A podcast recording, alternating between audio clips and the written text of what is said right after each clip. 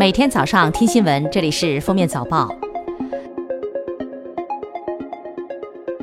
各位听友，早上好！今天是二零一九年十一月五号，星期二。欢迎大家收听今天的封面早报。首先来听今日要闻。十一月四号凌晨六时十五分和五时十六分，嫦娥四号着陆器和玉兔二号巡视器分别进入第十一个月夜休眠期。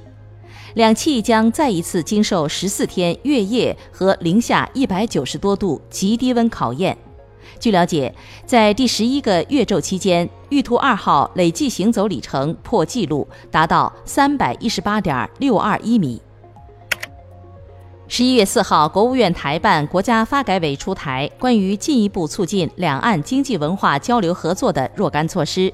内涵为台湾企业提供同等待遇，为台湾同胞提供同等待遇等二十六项内容，包括台胞可在驻外使领馆寻求领事保护，欢迎台湾运动员参加全国比赛和职业联赛等。日前，商务部电子商务司负责人介绍了二零一九年前三季度全国网络零售市场发展情况。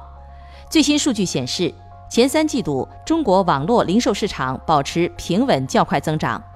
全国网上零售额达七点三二万亿元，同比增长百分之十六点八。日前，民政部组织起草了《养老机构基本服务安全规范》征求意见稿强制性国家标准。该规范拟规定，养老机构应定期检查，防止老年人误食过期变质的食品和自备药品。此外，应防止在养老机构内兜售保健食品、药品。下面是今日热点事件：近期，教育部答复全国人大代表黄细花关于落实大中小学春假、秋假的建议时提到，由于学校假期调整涉及社会、家庭等方方面面，从近些年探索情况看，大部分地方在实际操作中均持积极而谨慎的态度。关于在全国范围内全面推广实施春秋假，还需在总结各地实践经验的基础上，进一步加强研究、深入评估。教育部将认真研究您提出的意见建议，会同有关部门在深入调研论证的基础上，适时出台相关政策规定。针对网友举报民航机长邀请女乘客进驾驶舱一事，桂林航空通报。经核实，该事件发生于一月四号，桂林航空桂林到扬州的航班，决定对当事机长处以终身停飞处罚，涉及其他机组成员处以无限期停飞，并接受进一步调查。中国执行信息公开网信息显示，北京锤子数码科技有限公司及罗永浩因欠款三百七十多万元，于十月三十日被法院限制消费。罗永浩随后回应此事表示，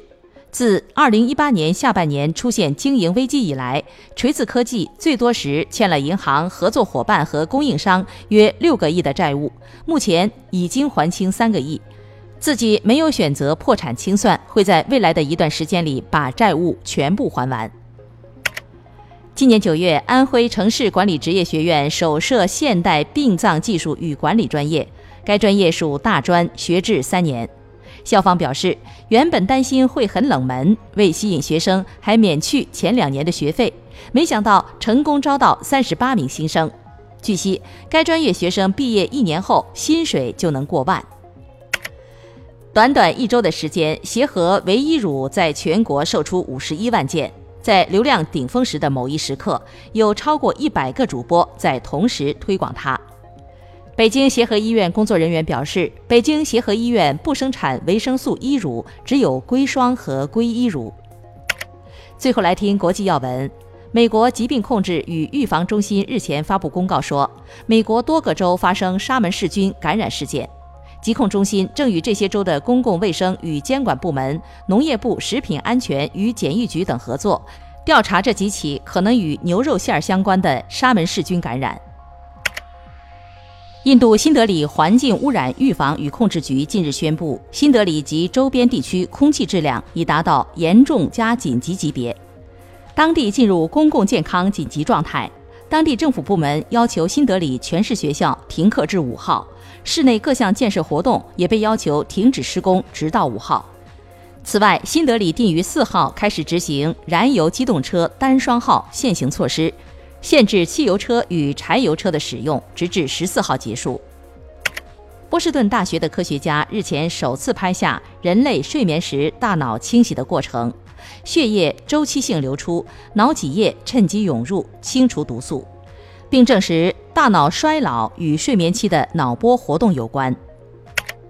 一份研究报告显示，由于气候变化的影响，到2050年将有三亿人每年面临沿海洪水威胁。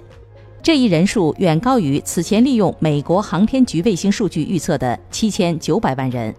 感谢收听今天的封面早报，明天再见。本节目由喜马拉雅和封面新闻联合播出。